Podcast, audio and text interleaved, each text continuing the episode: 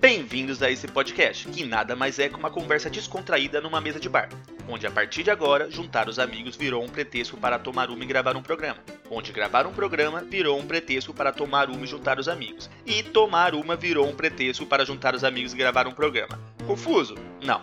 Um podcast que se posiciona e discute diversos assuntos sobre um olhar de brasileiros vivendo aqui no Canadá. Meu nome é Alfredo, hoje eu sou o seu garçom, puxem uma cadeira, aprecie sua cerveja que vai começar mais um Pinga com Maple.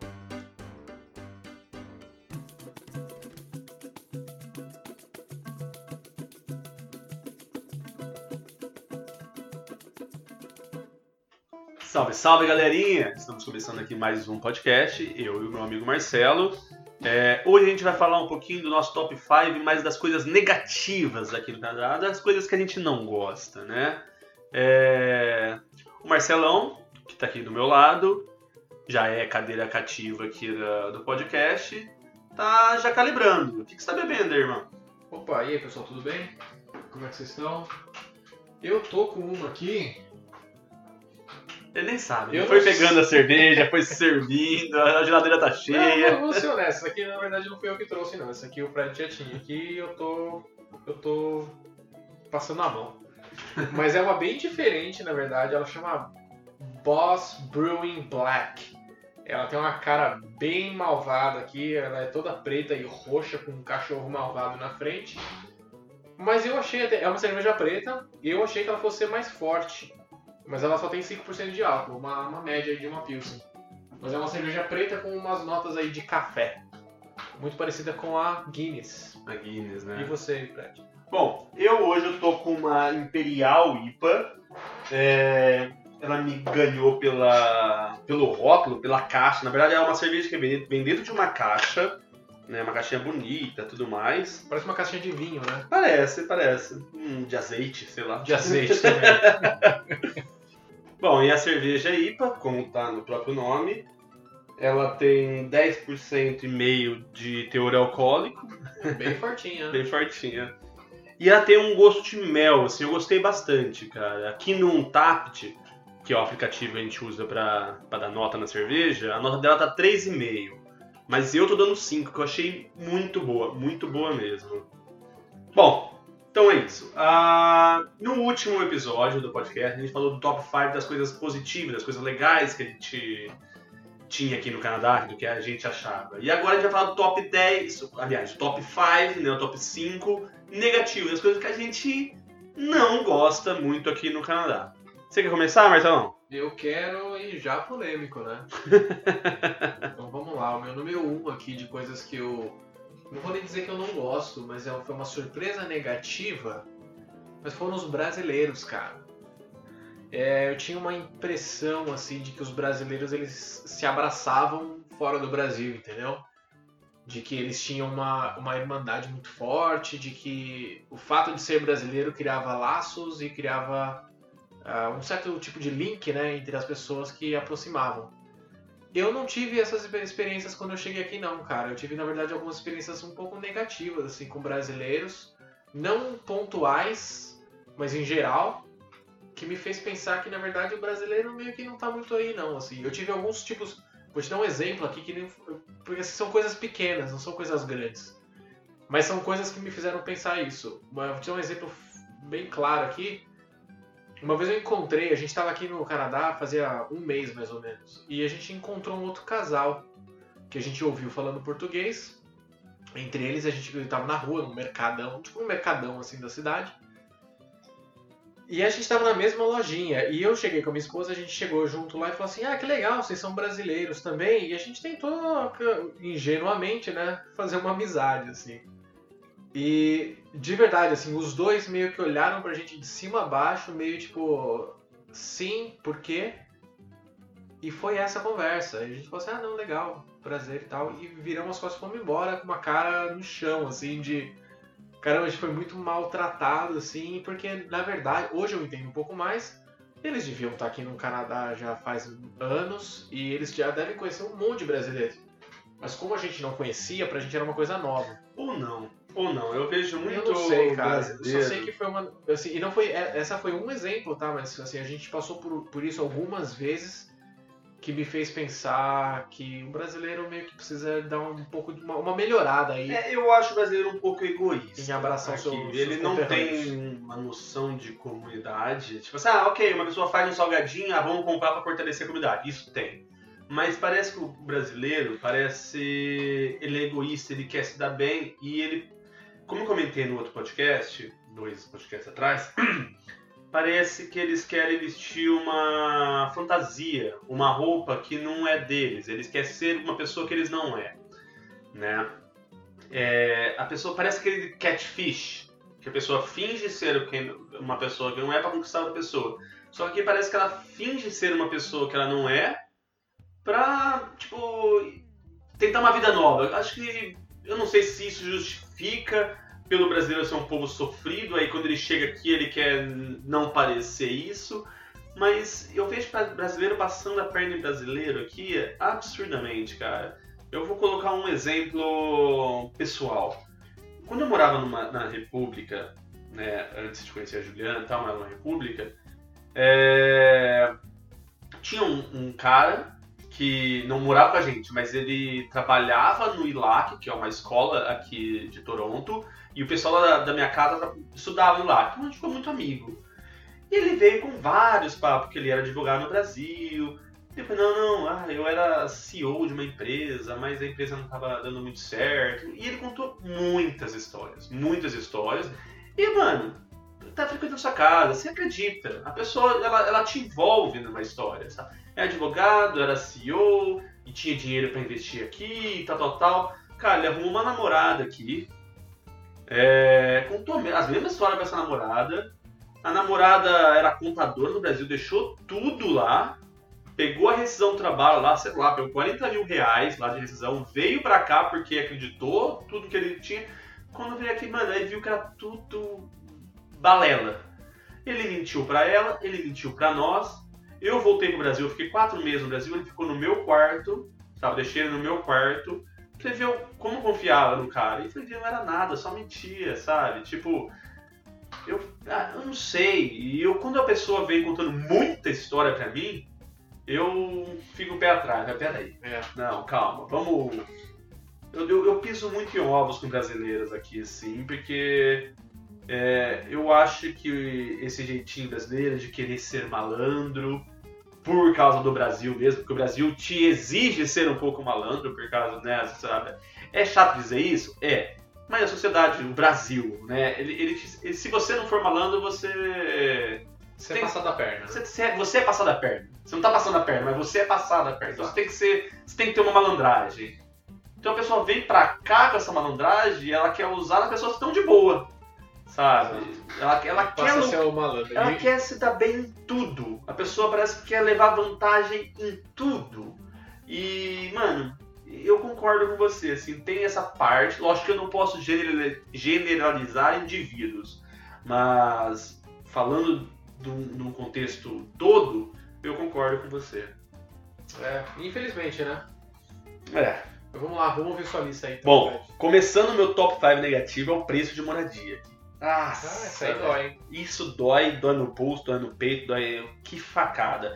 Tanto pra comprar quanto pra alugar. Totalmente. Né? Cara, pensa. Eu, eu- Uma casa no Brasil com uma edícula no fundo. Isso eu tô falando uma casa bonita, não é aquela casa velha caindo aos pedaços. Bem localizada em Campinas. É uma edícula com quarto, cozinha, banheiro no fundo, um jardim. Ah, três quartos, três, duas suítes desses quartos, um, um banheiro, cozinha, sala, uma garagem grande e tudo mais, essa casa bem localizada em Campinas, você vai pagar 600 mil reais. Eu posso falar. é, por aí. Aqui uma casa de três quartos, um, um bangalô, que o bangalô é uma casinha simples, só tem o primeiro andar e o basement, né? Um bangalô, dois quartos pequenos, uma sala, cozinha, um basement, vamos colocar para um salãozão o basement. Você não vai encontrar por menos de 600 mil dólares. Você não vai encontrar. E isso eu tô falando uma- um bangalô velho, que você compra para reformar Sim, sim. Tá? Uma- uma- quando você vai partir pra uma casa um pouquinho melhor, eu não tô dizendo mansão, eu tô falando uma casa normal. Três quartos, né? Dois andares, tudo mais que é o comum aqui no Canadá. Cada dois andares, um basement, tudo mais. Um milhãozinho morre numa casa pra comprar. Sim. Isso eu tô falando de compra. E desculpa também, não tô falando do Canadá inteiro, eu tô, me referindo mais à região de Toronto, né? É, se você for aí para outros estados, for um pouco mais pro interior, é, é mais barato. Mas também o mercado de trabalho lá paga bem menos. É o que tá acontecendo bastante também por causa disso, né? exato. Foi muito uma imigração daqui da cidade. Exato. Que vão. Se, se o preço daqui cair, tá ótimo. Enfim. é, mas não, também não tô falando só para comprar casa. Para alugar também é um absurdo. Você encontra um basement com um, um bachelor, que é tudo junto. Quarto, sala, cozinha, um banheiro, 1.400, 1.500 dólares. Você vai pegar um apartamento em downtown, dois quartos, uma sala e, e cozinha conjugada, 2.800 dólares. Um apartamento tranquilinho, 2 mil dólares. Sabe? Você tem que comprar, você vai alugar uma casa inteira com um basement e tudo mais, 3 mil, 4 mil dólares. Cara, é uma facada. E Isso não é uma pessoa normal ganha aqui. Lembra que a gente falou no último episódio? Um salário mínimo é 2 mil? Não, isso é um absurdo, cara. Aluguel, preço de moradia aqui Olhar é um preço. absurdo. E olhar preço de moradia aqui, inclusive, em, é, é, aliás, especialmente né, em downtown, é de cair pra trás da cadeira. É coisa assim de apartamento de um quarto mesmo, assim, por dois e É quinhentos. só pra empresário, é só pra aqueles caras que trabalham em rede, vai lá, que é chamado de outro país, pra morar lá, porque não vai. Sabe? Aqui é muito comum as pessoas alugarem uma casa, se alugar, e sublocar um quarto. No Sim. Brasil você não vê. Você vê assim, perto de universidades, ok. Mas na cidade você não vê pessoas, ah, vou sublocar um quarto, vou sublocar meu basement. Né? E às vezes é a única opção, né? É, porque você não consegue pagar, cara. Isso, isso deixando bem claro, mas é tanto pra quem aluga quanto pra quem vende. Exato. Pra quem, aliás, pra quem compra, né? É, pra quem compra, ela quer comprar a casa, dividir ela em três e começar a alugar e morar em um lugar só. Pra conseguir pagar a casa. Pra conseguir pagar a casa, exatamente. Esse pra mim é o meu top 1 negativo, velho. Preço de moradia. Eu só tenho a concordar. Inclusive, eu e minha esposa, a gente começou a ver casa agora. Um plano médio, longo prazo aí pra comprar uma casa, pra gente se estabelecer também. E a gente começou olhando o nosso bairro. Eu não moro perto do centro, eu moro, aliás, bem afastado. Daí de carro, mais ou menos, dá uns 30 minutos. Mas é um bairro bom, é um bairro gostoso e tal. E a gente começou olhando o nosso bairro e a gente foi parar numa cidade que fica uma hora e meia de carro daqui, que é Newmarket. New Market. É. Porque assim, a- lá pelo menos uma casa que você estava citando vai de dois andares, com um basement e tal, uma casa bonitinha, reformada e tal, tá por aí uns 750, 800 mil dólares. É. Que é o preço do bangalô velho no meu bairro. É, é exato. O, o, o foda de comprar uma casa, assim, tipo em Barrie, ah, de Oshawa, de Newmarket, de Brampton, um pouquinho mais longe e tal, é assim, você paga menos. Mas, por exemplo, pra mim, que trabalho na construção, trabalho muita coisa em Toronto, eu pego fluxo pra vir. Então eu vou pegar, tipo, duas, três horas de trânsito pra vir e vou pegar duas, três horas de trânsito pra voltar. Então, pra mim, já não compensa comprar uma casa num lugar assim. É, acaba sendo realmente aquela tabelinha de prós e contras, sabe? Eu, eu penso muito nisso. Porque também, como a gente já citou aqui, o lance do poder de compra com outras coisas, eu às vezes fico pensando sim que às vezes vale mais a pena eu ter uma casa legal do jeito que eu quero e morar uma hora e pouco da cidade. E ao mesmo tempo eu posso comprar um carro, talvez muito confortável, e, e a próprio custo da gasolina também não é muito alto e eu faço esse trajeto, entendeu? Porque eu tenho que medir o que, que eu quero. Eu quero morar lá ou eu quero morar num apartamento perto do meu trabalho ou perto da cidade. E aí são dois pesos, duas medidas que a gente precisa um dia sentar e colocar no papel. né? Não só a gente, como todo mundo aqui.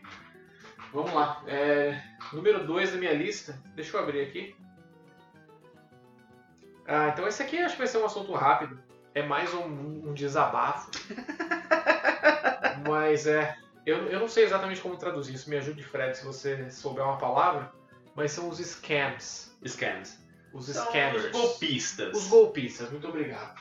Então, assim, é, a gente tem no Brasil também, tem bastante golpe no Brasil e tal, mas eu nunca vi um país ou uma cidade com tantos golpes como aqui em Toronto, assim. Somente virtual, né? Tipo. Principalmente, é praticamente 100% virtual, mas assim, telefone, e-mail, mensagem no celular, o dia inteiro, todos os dias a gente ligando, não sei o quê.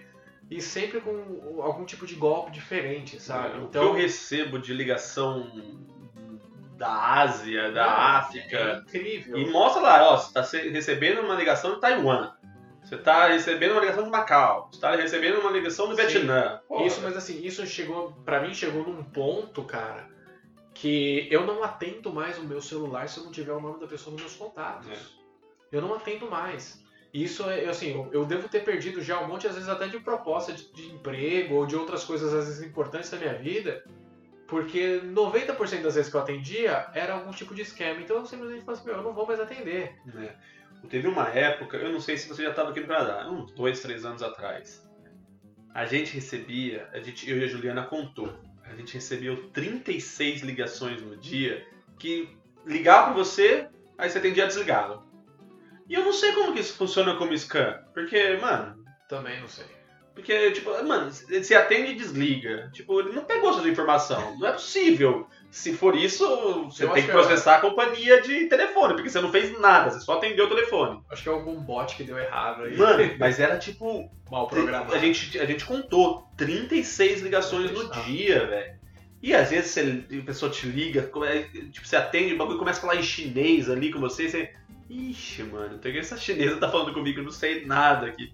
A falar em chinês, sabe? Então, não, realmente, e-mail, nossa. Apesar que tá começando essa onda no Brasil também. Eu tive amigo aí que perdeu o número do WhatsApp. É, a gente importa as boas coisas e as ruins também, né? É, é, tá o golpe do WhatsApp agora. A galera tá perdendo o número do WhatsApp no Brasil. E aí a pessoa pega o número do WhatsApp dele e começa a mandar mensagem pros amigos. Pô, mano, tô precisando de dinheiro aqui, ó. Tá, tô- você consegue liberar tipo 500 reais pra mim e tal. Aí, como é amigo, como é contato direto WhatsApp, ou às vezes é parente, a pessoa deposita, tá ligado? Que absurdo, cara. É, golpe, a galera gosta de portar golpe. Bom, chega de golpe. Fred. Bom, meu top 2 aqui de negativo é a regulação de bebida, velho. Eu realmente me incomoda não beber na rua. Ah, eu Sabe? achei que você ia falar isso. Perfeito. Cara, eu tenho uma saudade enorme de sentar numa pracinha com um cooler e tomar uma cerveja com meus amigos. Na praia, Na cara. praia, praça. na pracinha, no parque. Mano, isso de verdade é, é o meu, é o meu espírito brasileiro, sabe? Tipo, preciso tomar uma na rua, abrir uma latinha de brama assim no meio da rua, sair andando assim, ó, não devo nada pra ninguém. Aqui no Canadá é proibido. Se você é pego bebendo na rua, você é preso. Literalmente, você é preso. Tá? Você, você vai pagar a fiança pra sair da prisão, mas você é preso. Bom, essa regulação também não é só de beber na rua. Eu também eu fico muito triste de. É proibido vender bebida em qualquer bar depois das duas horas da manhã. Você começa a se preparar para sair umas 10 horas da noite, duas horas já tem que parar de beber. Não pode vender bebida aqui no Canadá, nenhum bar, nenhum bar, nenhuma balada depois das duas horas. E se for loja de bebida, é no máximo até 10 horas. O bar não te vende bebida para você levar para casa. Se for beber com bebida no bar, na balada, você tem que beber lá. Então, para você comprar bebida para beber em casa é até as 10. Pra beber num bar ou balada até as duas. Porra, duas, eu, eu gosto de ver o sol nascer. eu gosto de beber pra ver o sol nascer.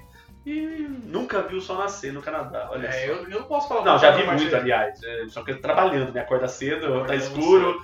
Mas ainda Eu- assim, que eu- nem acordar cedo bêbado, tipo, aliás, tipo, virar a noite bêbado e ver o sol nascer, isso eu nunca vi. Eu não vivi muito a parte de balada aqui, posso ser sincero, porque eu vivo já com uma, uma esposa e um filho, mas a parte de beber na rua, principalmente nessa parte de praia, de parque, às vezes fazendo um churrasco no, no parque e tal, realmente é muito, é muito chato, assim, é muito, é muito, parece que é muito strict. É, é muito estrito, não é mesmo? É. Assim, é, muito, é muito pesado. Eu entendo que talvez tenha os seus motivos, mas eu concordo que é um ponto bem negativo. Eu não quero dar dica, não, mas eu sei de muita gente que coloca uma cervejinha no copo do Tim Hortons aí e sai pra beber na rua, né? Mas é. Ó, eu não, não tô dando dica, eu só falei que eu, que eu sei de alguém. Eu já ouvi falar também de umas coisas boas. podia fazer um podcast aqui só pra um episódio. Bom, próximo. É, vamos lá. É, número então é, 3 meu, né, já do, do, do top 5 aí de coisas que eu não gosto de, de coisas que eu não gosto em, em Toronto, no Canadá. É, o custo de passagem aérea, cara, mas dentro do Canadá. Eu falei ali no, no meu top 5 de pontos positivos que eu gostava da localização geográfica do Canadá, daqui de Toronto especificamente, porque a gente tinha acesso e tinha custo de passagens aéreas mais baratas para fora do Canadá, Estados Unidos, Europa e tal. Mas viajar, por exemplo, daqui de Toronto para Vancouver ou para Calgary e tal, pode ser muito mais caro do que você viajar daqui para Califórnia, para Flórida, é, ou às vezes até para Europa. Isso eu acho um ponto muito negativo, porque quando eu me mudei aqui para o Canadá, uma das minhas ideias era conhecer o Canadá inteiro. Eu acho o Canadá um país maravilhoso, de belezas naturais muito uh, exuberantes, assim. E isso é um ponto limitante quando eu penso em viajar hoje em dia. Então eu tenho amigos em Vancouver muito próximos que eu adoraria conhecer, uh, visitar mais frequentemente, e isso acaba sendo um ponto bem limitante, assim, de, de ter essa conexão Mas... dentro do, pró do próprio país. Bom, dá para conversar sobre isso. O... Quanto que você, que você acha que é a passagem para Vancouver de avião? Não, eu já fiz essa. Na verdade, eu já fiz essa pesquisa quando a gente estava planejando nossa última viagem e tal. E a passagem de Vancouver, inclusive eu encontrei passagens baratas, fica a dica aí. Eu encontrei passagens baratas, em vez de você pegar voo de Toronto, do Pearson, né, que fica na verdade em Mississauga, nos aeroportos de Toronto, pegar voos de Hamilton, que eles vão para uma cidade que chama Abbotsford, lá na British Columbia. Então eu achei voos mais baratos, mas ainda assim eram voos que custavam mais ou menos 450 para 500 dólares. Cara, eu, eu não sei. É... Em outubro eu fiz aquela viagem que eu comentei pra você e a gente voltou de avião. Hum. A gente pagou 300 dólares no avião que vinha de Vancouver a gente não veio pra Toronto, a gente veio pra Ottawa. E depois a gente veio de trem, a gente queria visitar Ottawa e tudo mais. E... Mas 300 dólares. Então, talvez seja a época. Eu não acho o voo uh, interno aqui caro. Porque se você tem que pensar também, as cidades que comportam voo grande, tipo, seria Vancouver, Edmonton, Calgary, Calgary Montreal, uh, Ottawa, Quebec City, sei lá, enfim. Talvez Halifax, né? Halifax, Regina. Eu concordo que pode ter sido uma coisa de, de época. E. É, sei lá, eu. Mas eu já fiz essa pesquisa algumas vezes e eu acho que pela, pelas distâncias ali, acho que. Principalmente por ser um voo nacional, sabe? Querendo ou não, o país querer investir num, num turismo nacional ali, eu acho que poderia ser um pouco mais barato. Assim, eu acho que com 300 dólares daqui de Toronto, você pega uma promoçãozinha legal para você ir para Paris. Então, mas Paris é. Eu, se você pegar, acho que distância, Toronto, Paris, Toronto, Vancouver, eu acho que bate a mesma coisa ali, porque o Canadá é enorme, velho, é o segundo maior país do mundo. Não, é grande, mas vamos lá que... Eu, pensei, eu, eu, eu, eu vou dar um pause só pra pesquisar isso aqui, velho. ok, voltando. Marcelo, estava certo. A distância Toronto-Vancouver dá 3.300 quilômetros em linha reta e Toronto-Paris dá 6 mil quilômetros, é quase o dobro. E a passagem para Paris é 300 dólares e a passagem para Vancouver dá mais ou menos 400. Agora, né? Tipo, amanhã, saindo amanhã e voltando na segunda. Sim, uma pesquisa meio rápida. É, uma pesquisa bem rápida. Então, para Vancouver realmente é bem mais caro, é quase o dobro aí. É, é infelizmente, fica aí, fica aí uma, um pontinho negativo na minha lista. Vamos lá, número 3, seu? número 3 mil. Uh, custo veterinário para é, pra pet, né? Tipo, se é veterinário, lógico pra pet. É, cara, é muito caro você ter um animal de estimação aqui. É muito caro. Eu tenho uma cachorrinha, eu tenho um lagarto, o Nestor, que é meu lagarto, eu nunca precisei levar no veterinário, mas eu já tive a Leona, né, que era uma, uma outra lagarto, né, e eu tive que levar ela tudo mais e foi bem caro para uma consultinha, tive que pagar 600 dólares, uma consultinha né, tipo, só para tirar uma radiografia, ver o que está acontecendo, 600 pilas assim de brincadeira. Pouco tempo atrás, a Margot engoliu, que é minha cachorra, a Margot engoliu uma pecinha do brinquedo, tive que, ela começou a vomitar e tudo mais, tive que levar no hospital veterinário e tudo mais, Deixei ela internada dois dias. Dois dias, assim, só pra. Só, só, só internado e remedinho. Dois mil dólares, assim, tipo, dois dias. Dois dias, dois mil dólares. Pega qualquer coisa. Assim. sete estrelas, velho. É. No Canadá é mais caro você ter um pet do que você ter um filho. Ah, com certeza. Com Não, certeza. tem filho, você quase ganha dinheiro. É, um filho você ganha dinheiro do governo. Exato. Né? O governo te paga pra ter filho. O cachorro você paga e paga muito. E paga muito mesmo, né? É, pet em geral, né? O, o, o, o manter o pet não é tão caro. A ração, eu gasto Margot ali 25 dólares, acho que dá pro mês. Não, é, 50. É, acho que um saco grande ele chega a 46, mas as taxas. É, 50 dólares por mês. Não é muita coisa. 50 Não. dólares, mais algum brinquedinho pra, pra ela, tudo mais, 50 dólares. O Nestor eu gasto uns 15 dólares por mês, então não é muito não larvinha. com, com as minhocas dele aqui, com, com os bigatos dele. Então, esse é o custo que eu tenho com meus animais, para manter. Mas o custo veterinário, oh meu pai. Se você- se você quiser ter um animal aqui, pense bem. Pense bem. Tem que valer muito, tem que valer, tem que ter muito amor pelo bichinho, porque é caro, velho. É, eu, eu, eu tenho duas gatas. Eu trouxe duas gatas do Brasil pra cá. Que já estão aqui comigo há dois anos, né? E, cara, acho que por sorte, talvez, mas a gente nunca precisou de nada, assim, de nenhum tipo de serviço veterinário nem nada. Então, por enquanto, esse tipo de custo nosso é zero. Mas a gente ouviu falar que muita gente aqui acaba fazendo um seguro, né? Pro seu pet, como se fosse um seguro de saúde, ah, mas veterinário.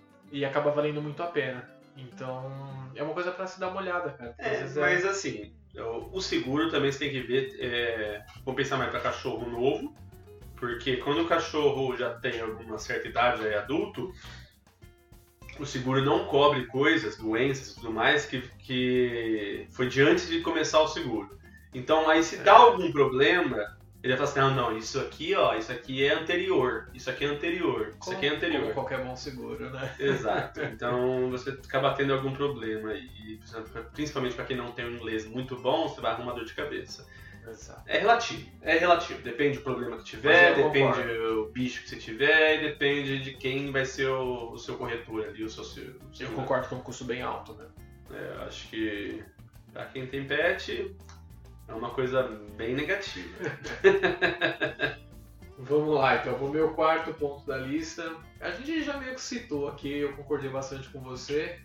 Então eu vou só explanar um pouquinho, depois a gente já passa pro próximo. Mas é a formalidade aqui dos canadenses, vai, do, do povo aqui. Eu tenho uma impressão de que tudo é muito formal, enquanto no Brasil a gente faz as coisas muito de uma forma bastante informal, bastante tranquila, vai. Então você falou, por exemplo, da cerveja na rua e tal, isso aqui é uma coisa que eu sinto muito falta.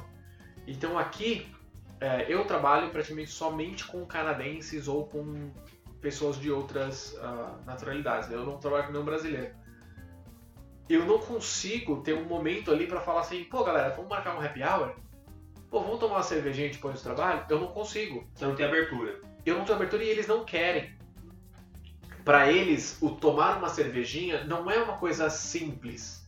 Não é uma coisa assim, meu, vamos sair daqui rapidinho, a gente para ali no pub da esquina, toma uma cervejinha e vai pra casa. Pra eles é um evento. É tipo, não, vamos marcar uma data, então coloca no calendário, a gente convida, não sei o quê. E é um evento. E às vezes você não quer isso, você só quer uma coisa mais rápida, mais simples. Então isso acaba criando uma certa barreira também, assim, até pra fazer, assim, pra fazer novas amizades, entendeu? Eu acho que, ó, eu vou chutar o balde aqui. Eu acho que isso tem muito a ver com a síndrome de gado. Por quê? Ah, porque as pessoas aqui vivem com suas esposas. E eu acho que isso é um é um empecilho nessas reuniões masculinas. Eu vou dizer por quê.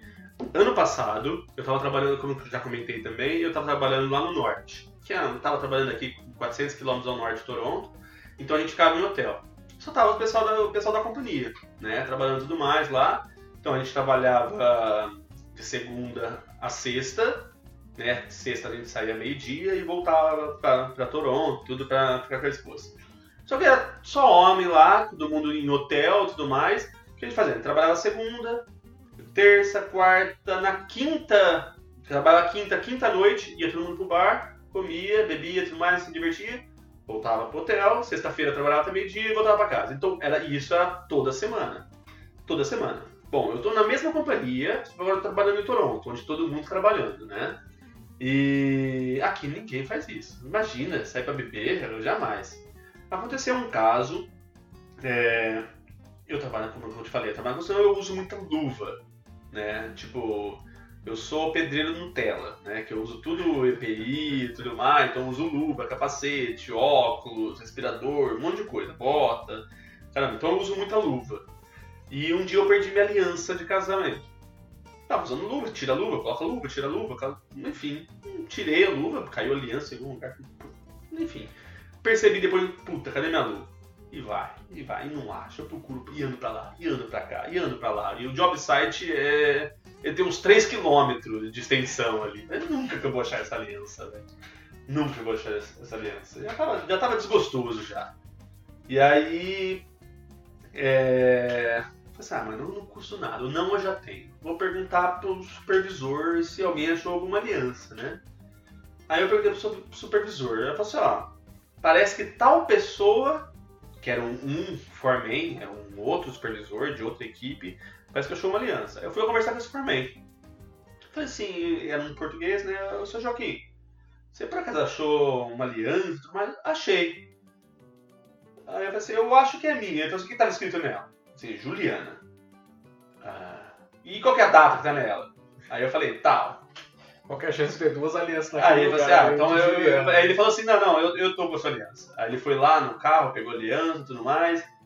Falou, nossa, parece que o seu, seu, seu Joaquim, você salvou meu casamento.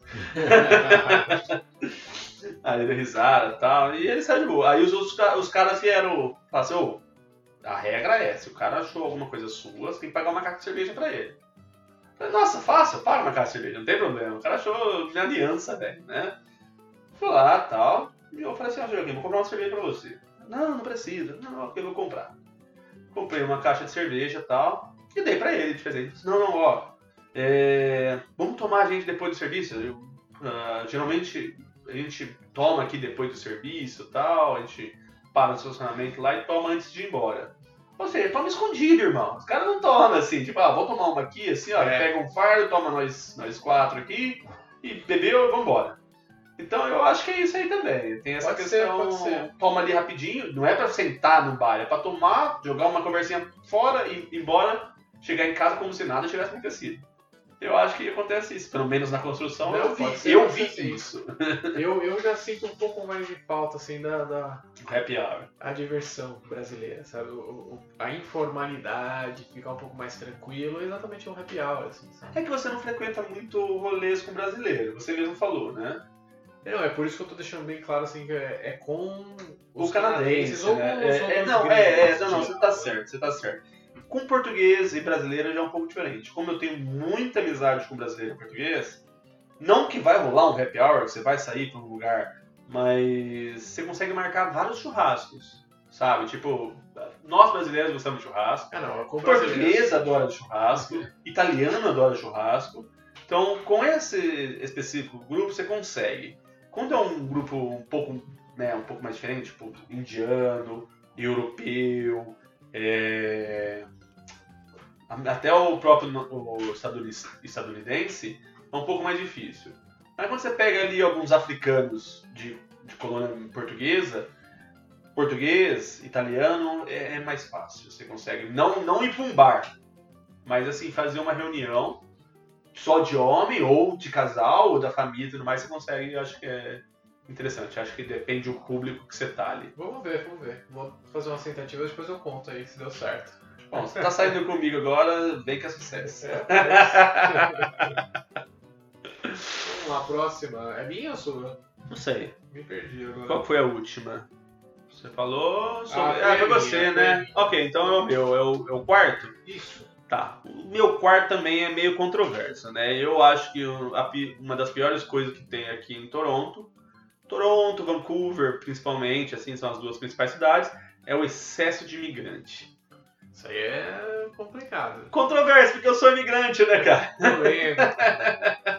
Nós somos imigrantes. Isso é complicado, cara. E eu, eu, eu acho bem complicado porque você tem uma cultura. O Canadá tem a sua cultura. É um país estabilizado.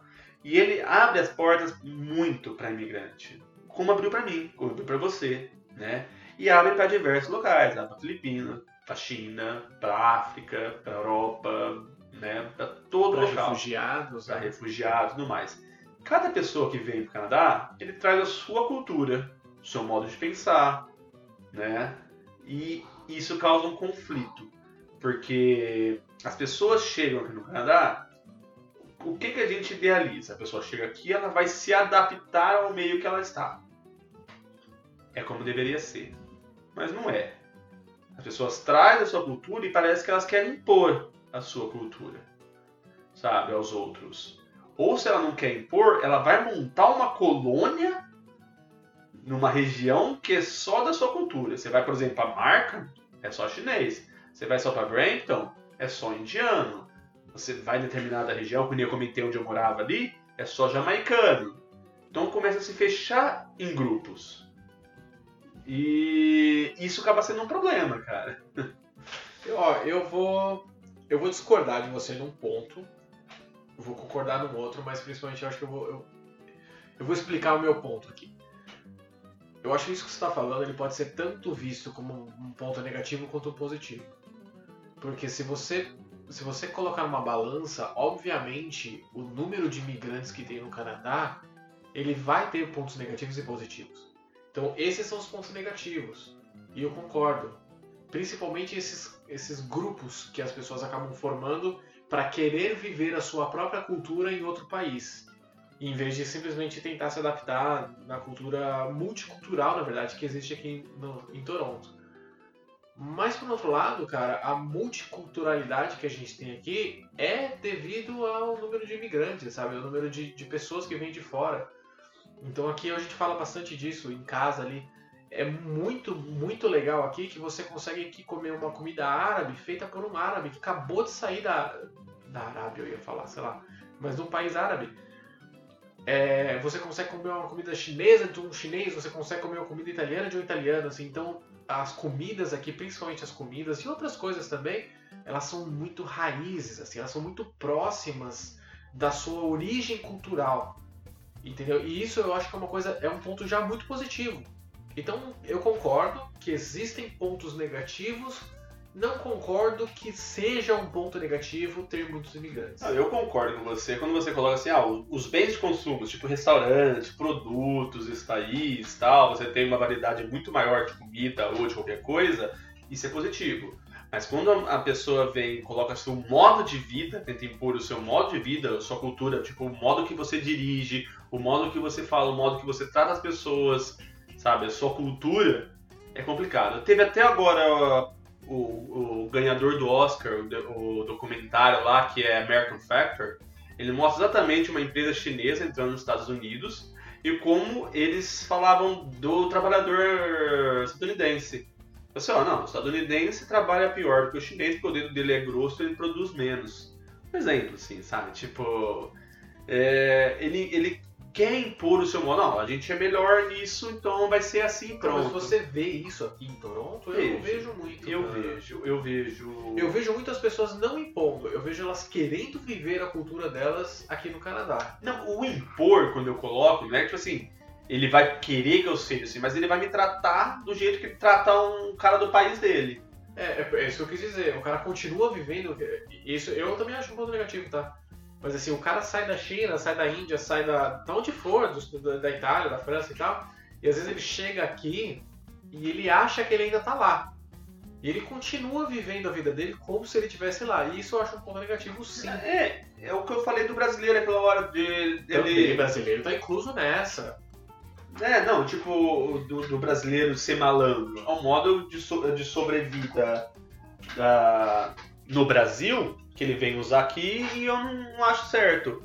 É a mesma coisa, por exemplo, que num país. Eu não vou, não vou definir qual. Mas um país que é, é um pouco mais sujo, o pessoal está acostumado a jogar lixo no chão, por exemplo. Aí chega aqui, tipo, ah, eu vou jogar lixo no chão. O canadense não joga lixo no chão. O canadense separa o lixo certinho, orgânico, reciclado e lixo mesmo, Exato. sabe? Tem três bin. O canadense faz isso, divide certinho. E folha também, que ele coloca num saco de papel lá para depois pro um caminhão especial. Lixo eletrônico também, ele separa tudo, por exemplo. Aí vem um país que nunca separa lixo. Mano, joga tudo junto. É, é nesse, é nesse Sim, sim. sentido que eu tô querendo colocar. Sabe? Tipo, em vez dele se adaptar na- nessas coisas, ok se ele quer ver a TV do país dele, escutar o idioma dele, foda-se. Mas o problema é ele colocar um modo de vida que afeta outras pessoas. E eu vejo muito isso. Eu vejo do brasileiro, eu vejo do chinês, eu vejo do. de todo mundo. De todo mundo. Esse é um dos problemas. É, na minha opinião, é, tá no top 5 essa. Lógico, eu te falei, é controverso? É, é- sim, porque eu sou imigrante. Eu me beneficiei disso. Não, eu, eu concordo com você nesse ponto. Eu, eu ainda sou mais positivo. Eu acho que isso aí são das pessoas que estão chegando agora. Eu acho que conforme as pessoas vão vivendo aqui, elas vão pegando cada vez mais esse espírito, é, entre aspas, canadense, né? Do, do, do- eu não digo do povo, mas do país Canadá. E com certeza as próximas gerações já vão estar muito mais absorvidas nessa cultura canadense. Com certeza, com certeza. É o que eu te falei, o, Cana- o Canadá, o Canadá tá interessado não nas pessoas, tá interessado nos, no- tipo, não nos casais, mas tá interessado nos filhos dos casais. Você tá com 30 e poucos. Não, quanto você tem? Trinta e poucos. 30 e poucos, igual eu. Igual eu, 30 e poucos, né? Somos casais de 30 e poucos, né? Então, eles estão interessados nos nossos filhos. A gente está numa idade para ter filhos, né? Então, o Canadá está interessado no nosso filho, não está interessado na gente. Sim, Então, nossos certeza. filhos vão nascer aqui, vão, vão crescer aqui e tudo mais, e vão estar totalmente inseridos numa cultura que vai trazer um benefício futuro para o país que só tem 30 milhões de pessoas. Não, eu diria que eles estão investindo na gente pra colher nos nossos filhos. Exato, entendeu? é exatamente isso, velho, exatamente isso. Então tá, Fred, eu vou pro meu último ponto agora. Fechou. É... Eu quase, quase me arrependi de ter colocado ele aqui, mas eu vou tentar explicar. Porque eu defendi muito aqui a comida, a multiculturalidade e tal, e eu coloquei aqui a comida como um ponto negativo. Oxi. É, então, eu tô repensando agora, eu acho que eu pensei num ponto só específico e esqueci do, do, do geral. Qual que era o ponto negativo? E o ponto negativo que eu quis, acho que, colocar aqui. Deixa eu fazer um, um pause só. Eu, eu Claro. vi, a, a gente trocou a cerveja A gente aqui. trocou de cerveja. É, o que, que você achou daquela Cara, eu da achei, Imperial aí? eu achei que não parece que tem os 10% de, de álcool. Docinha, né? Tem um Exato. gosto de mel, né? Eu também achei. E ela não parece a Guinness, não, a que você me deu aqui, a, a Boss. Eu não sou muito bom de cerveja, cara. Você tá falando com um cara que tava tomando cerveja light até ontem. Ela, não, mas ela é boa. Mas ela tem uma notinha né? de café, né? Ah, tem, tem. Eu, se eu fosse dar uma nota, eu daria aqui uns 3.6. Não, um 3.8. Eu vai. gostei mais dessa aí agora. É? Eu gostei mais da, da Imperial. ok, desculpa, A gente pode acertou continuar. no começo, então. eu acho que o que eu quis dizer, cara, é que eu sinto falta, assim, é, eu vejo todo, tantas culturas aqui trazendo muito da sua culinária, da sua cozinha pra cá pro Canadá, e eu acho que eu ainda sinto muita falta da culinária brasileira aqui. Muitas coisas da, da, da- culinária brasileira eu não consigo encontrar aqui, ou quando eu encontro, elas não são a mesma coisa. E isso é uma coisa que me faz falta. Então, assim, é pessoal, não, a- não acho que é uma coisa que vai afetar muita gente. E eu vou te dar um exemplo agora bem imbecil, mas que me, me incomoda. Eu sou fanático por pastel, cara. Fanático. Eu ainda não achei. Pra, pra ser muito sincero, a gente tem uma pastelaria aqui em Toronto. Que eu gosto. Mas eu ainda não achei o pastel que eu. Passou de feira. Que eu vou falar assim, cara, agora eu tô tranquilo.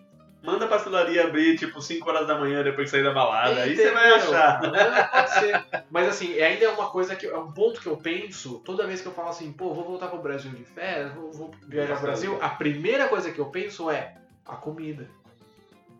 Então, é, eu fica sendo um ponto aí O ponto negativo é que você não tem comida brasileira. É isso. controverso, exato.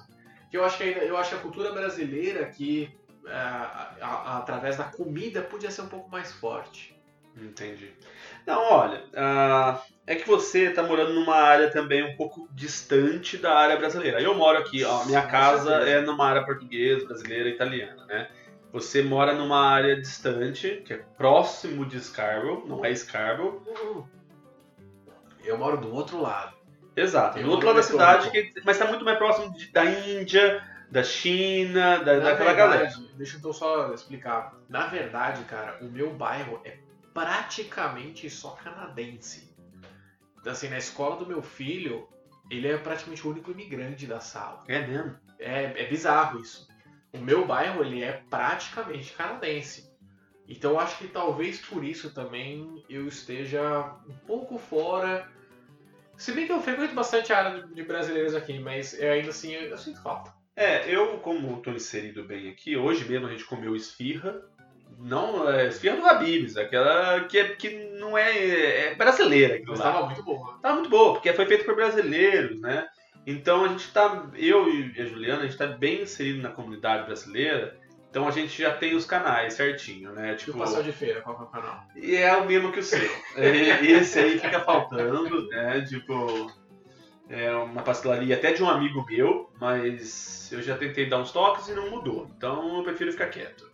Mas, por exemplo, aqui dois quarteirões de casa eu tenho o Rui Gomes, que é um mercado português que serve muita coisa brasileira, né?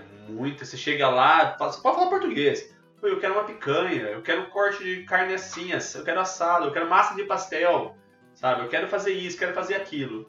Tipo, eles é, só tem. Lá só pode trabalhar quem fala português. Ah, não, você quer saber? Eu tô, eu tô retirando esse meu voto. Eu não quero falar mal de comida, não, porque realmente você tem razão, cara. Eu acho que você e tá não é só o Rui Gomes, não, a gente tem mais uns outros dois Não, tem. Você tem o que Galo, você tem o Távora, você Você tem tem. Não, sim, exato.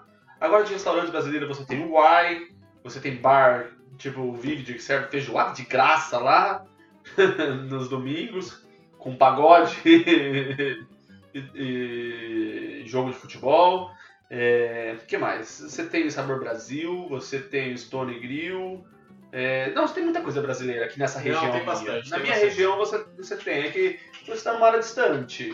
Pra mim é mais complicado. E, É. não tem, e não tem requeijão também, né? Tem o Pubs. Pu- Publis. Ah, eu não, não- não.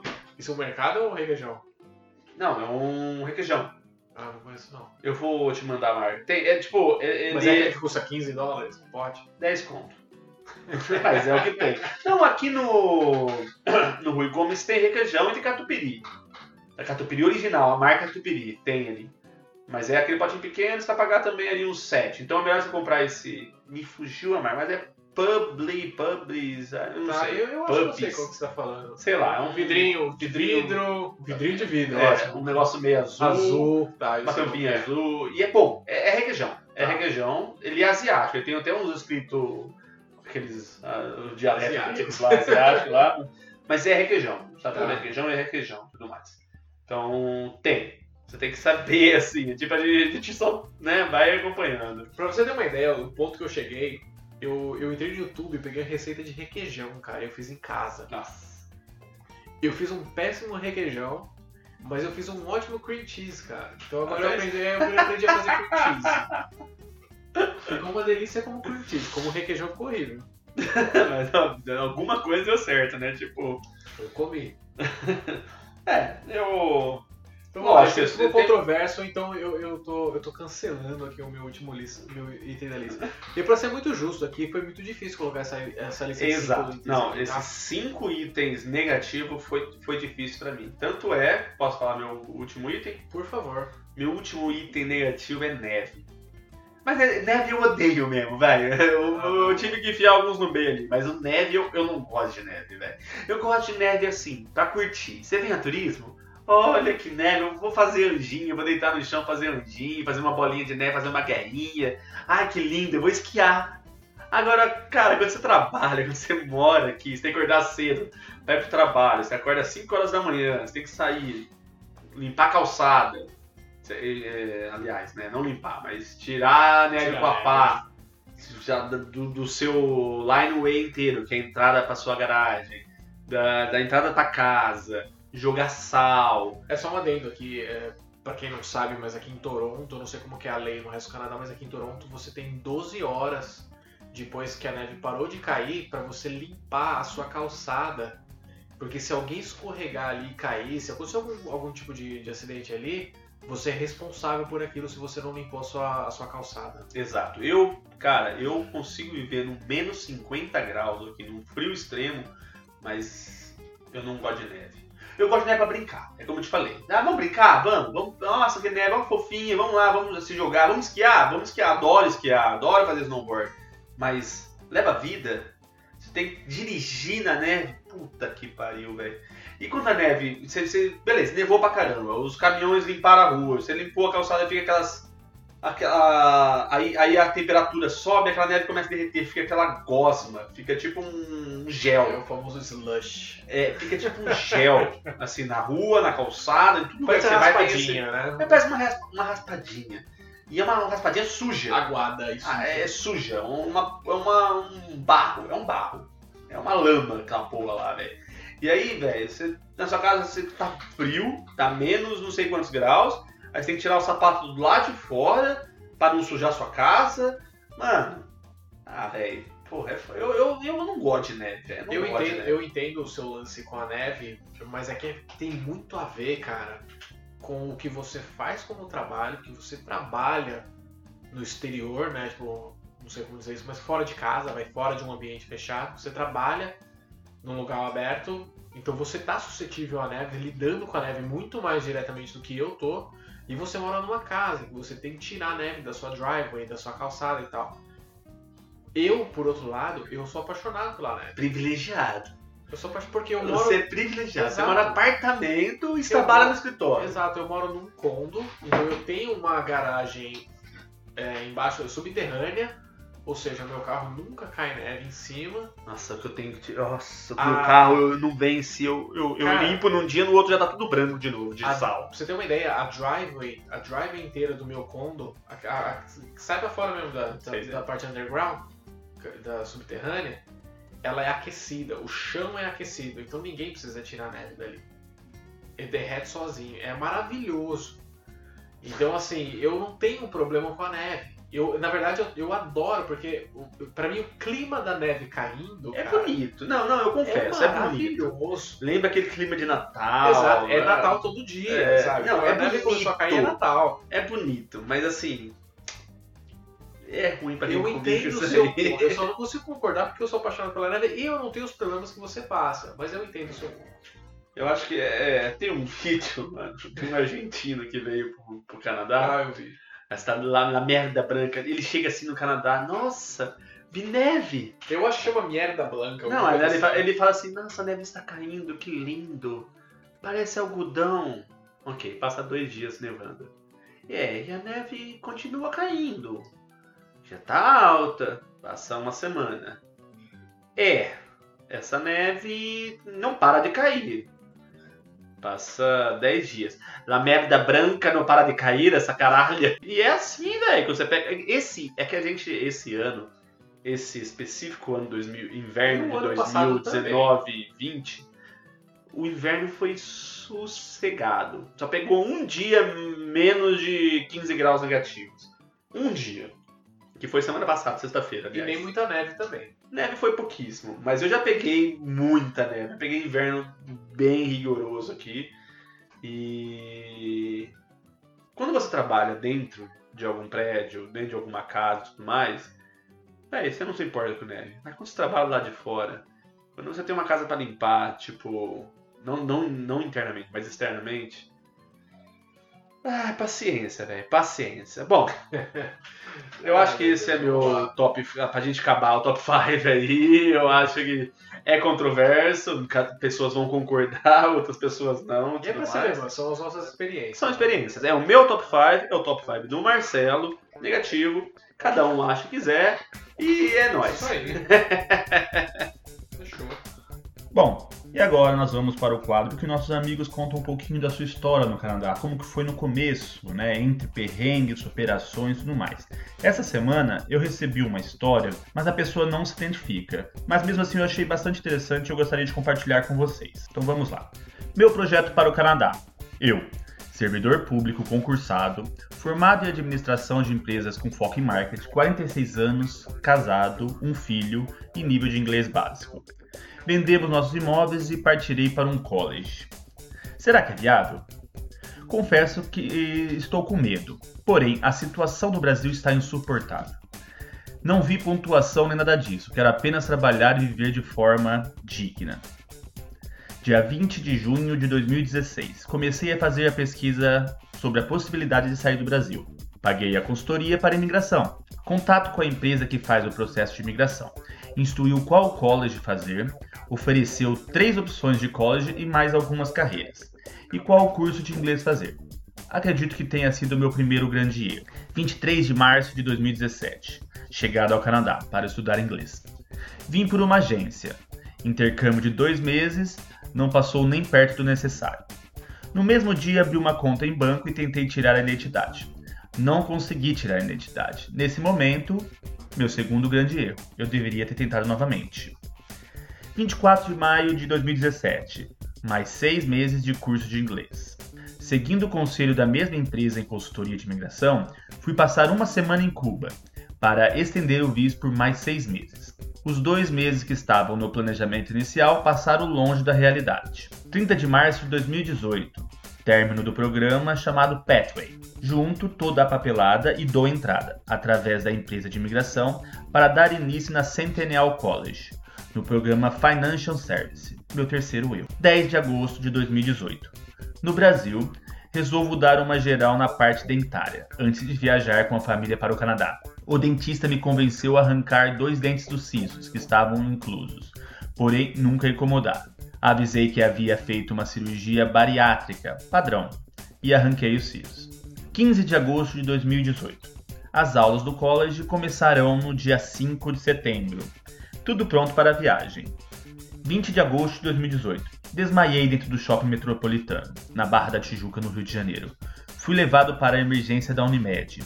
Tive que ser operado, causa os medicamentos que o dentista me passou provocaram sangramento interno. Não poderia ter tomado essa quantidade de remédios por causa da cirurgia bariátrica. Recebi bolsas de sangue e ferro. Pedi pelo amor de Deus para ser liberado, pois as aulas da Centennial College iriam começar. Recebi autorização dos médicos para pegar o avião, mesmo com anemia profunda. 15 de setembro de 2018. Primeiro semestre na Centennial não contava com alguns gastos que deveriam ser considerados. Um livro custa entre 60 a 300 dólares canadenses. Você pode comprar, em algum caso, um livro usado. Em outros, o professor exige, exige um código que vem no livro. Não tem como escapar. Uma média de 200 dólares por livro. Impossível trabalhar part-time. Ao menos para mim. Algumas aulas pela manhã, por volta do meio-dia e outras no final do dia. Isso não estava no planejamento. Trabalhando apenas de madrugada na faxina, mais uma surpresa que, por meu erro, não esperava. O curso exige certificações. Apenas uma das certificações, que na prática custou 1.300 dólares. 20 de março de 2019. Bom, Estamos todos no Canadá. Meu filho está com 11 anos e estuda em uma escola pública católica aqui em Toronto, totalmente gratuita. Minha esposa está trabalhando e eu estou na metade do college. Agora já conseguimos viver sem mexer nos investimentos deixados no Brasil. Estou trabalhando de madrugada em serviços alternativos. Houve muito gasto, talvez metade de um apartamento. Segue o Projeto Canadá. Voltamos a utilizar recursos no apartamento vendido o salário da minha esposa não é o suficiente para nos manter. Absolutamente impossível para mim fazer o college e trabalhar de madrugada. Muitas dificuldades em algumas matérias. Uma professora recomendou que eu procurasse o centro de apoio psicológico ao estudante. Em algumas disciplinas, nota máxima, em outras não obtive êxito e fui reprovado. Isso não estava nos meus planos. 20 de outubro de 2019. Psicólogos me encaminham para clínico geral. Clínico geral encaminhou para o psiquiatra. Da psiquiatria começou uma bateria de exames e testes. Os médicos avisaram na Centennial que eu precisava fazer prova em local isolado, silencioso, precisaria de ajuda para tomar notas de aula. Autorização para tirar fotos do quadro, por exemplo, ou gravar aula.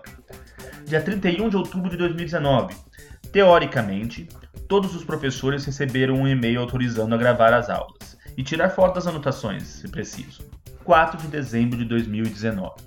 Após dezenas de testes e exames, vem meu diagnóstico: um grau elevadíssimo de um dos tipos existentes da TDAH.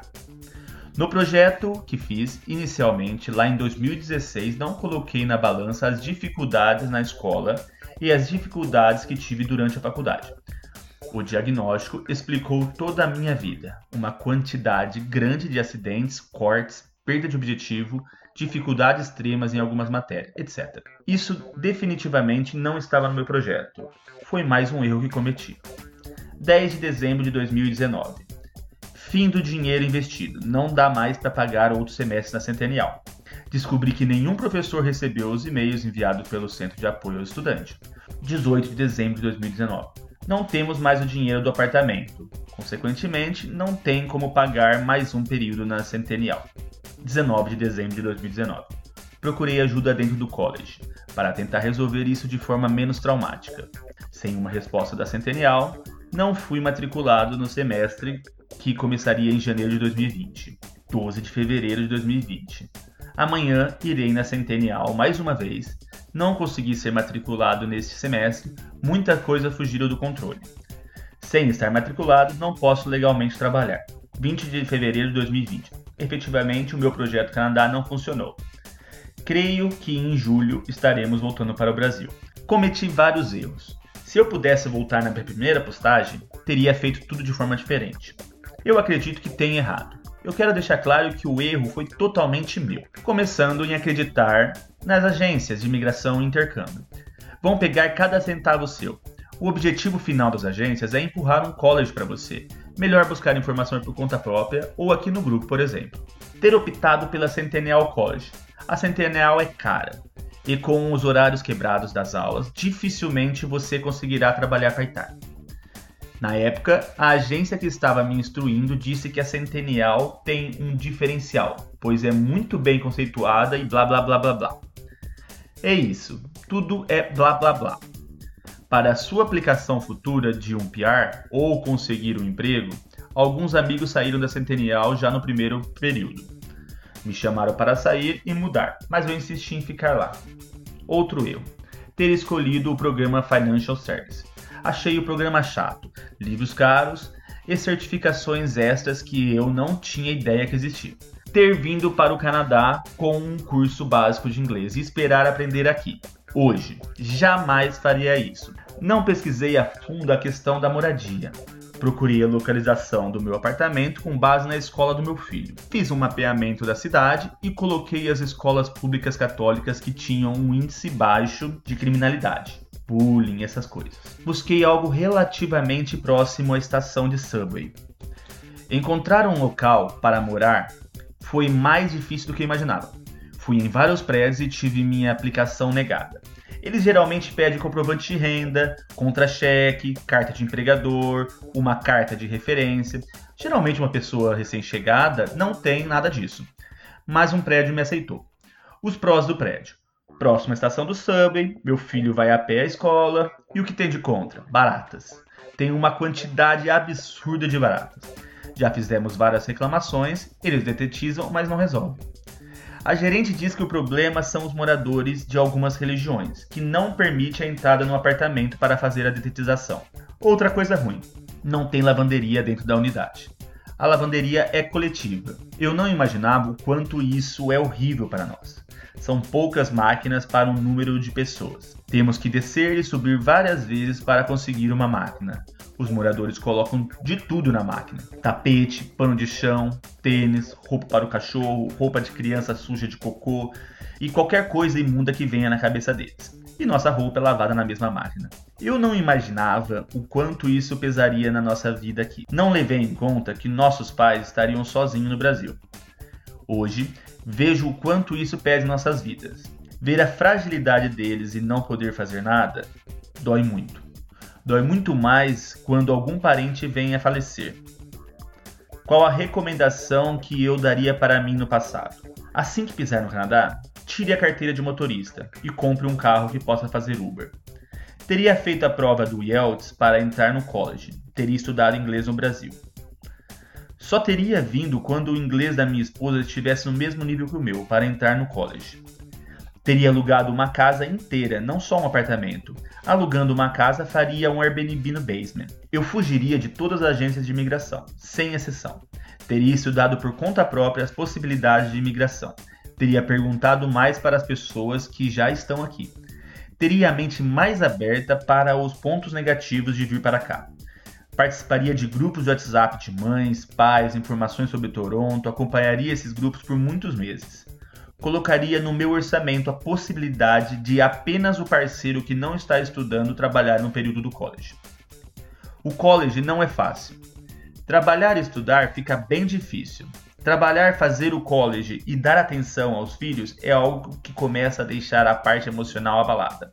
Falando em saúde mental, eu teria feito uma terapia antes de viajar para me preparar emocionalmente. Costumo encontrar com brasileiros na Centennial aos prantos teria dado uma geral na minha saúde antes de partir. O que fiz não foi o suficiente. Acho que seria isso. Boa sorte para todos que estão aqui e para os que ainda estão elaborando seu projeto. Espero que meus erros possam ajudar vocês em algo. O Canadá é um país incrível. Em julho voltaremos para o Brasil com uma tristeza profunda. Bom, então chegando ao final do programa, nós temos agora as nossas indicações aqui em Toronto. É... Quer começar, Marcelão? Opa, vamos lá. Eu tenho uma indicação que na verdade eu fui lá agora, faz acho que dois fins de semana mais ou menos, que é o Centro de Ciência aqui de Toronto, o Science Center. É uma atividade para a família inteira, cara. Assim, a gente ficou um dia inteiro lá, praticamente das 10 da manhã até as acho que 5 da tarde, que é a hora que fecha, e a gente viu metade do lugar. Então, assim, é muita coisa interessante, é tudo voltado para a ciência, é tudo voltado para o aprendizado, né?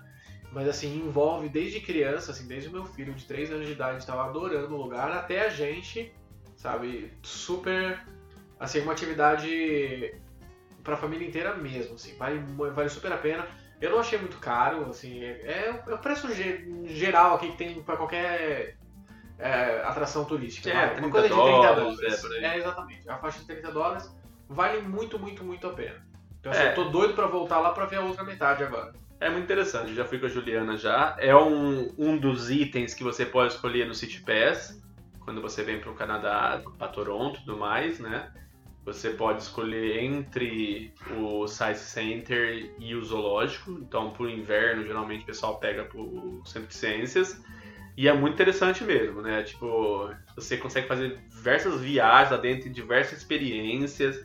Você tem é, a oportunidade de ver a formação de um furacão lá. Você chegou a ver? Não cheguei nessa parte, cara. É, você vai ver. Então é bem legal que eles mudam a pressão do ar, a temperatura, como exatamente como forma um furacão. Então você vê um furacão se formando na sua frente, pode enfiar a mão dentro dele. Lógico que tem uma, uma velocidade, um poder destrutivo, mas você vê aquele canudo de ar se formando, é bem, bem, bem legal. É... E o seu, Fred? O meu, eu vou falar sobre. Eu já tinha comentado sobre o meu lagarto, né? Que foi um dos pontos negativos aí, o preço de custo, como falei um pouco meu lagarto. Então eu vou, para quem quiser ter a oportunidade de ter um lagarto, você pode ir no Tail Scale. Tail Scale é ali na Dandas com a Jane. Né? É uma loja especializada em lagartos e acaba virando quase um museu de graça de lagarto. Tem tanto lagarto, tanto aquário lá, que vira um ponto turístico, né? Então você vai lá, veja os lagartos, cobras, tem aranha também, para quem gosta de aranha. Eu, eu tenho pavor de aranha, né? Eu gosto. Nossa, eu tenho pavor de aranha. Mas tem lá, tem tudo lá, sapo, que são, né, tartaruguinha, tem várias coisas lá. Então é uma loja bem interessante, vende tudo, tudo para lagarto, cobra, os répteis em gerais, né? Anfíbios e répteis em gerais. Então, para quem é desse mundo, quem é desse universo aí de réptil, répteis, super aconselho e tem um preço razoável também. É. Pô, interessante, cara. Eu nunca fui nessa loja, não. Eu, eu adoraria levar meu filho lá. Leva lá, leva lá. É bem interessante tem, como eu te falei, tem diversos lagartos lá, diversos tipos, diversas cores, que cada lagarto tem uma cor, tem, né, tem, enfim, Legal. tem cada raça tem uma sub-raça, um modelo e sei lá o que, então gênero, gênero, sei lá, não, é, não sei, enfim. É, gênero, é, Enfim, é isso aí. A minha indicação é o Tail Scale. É bem ali na Jane com a Dandas. Uma loja muito boa. Legal. Então é isso, chegamos ao fim de mais um podcast. Obrigado a todos que ouviram ficaram até agora. Obrigado, Marcelo. Valeu, Obrigado. cara. Obrigado. Obrigado a todo mundo que tá ouvindo até agora. Agradeço bastante a a audiência de vocês. Tamo junto. Até a próxima. Até a próxima. É nóis. Falou.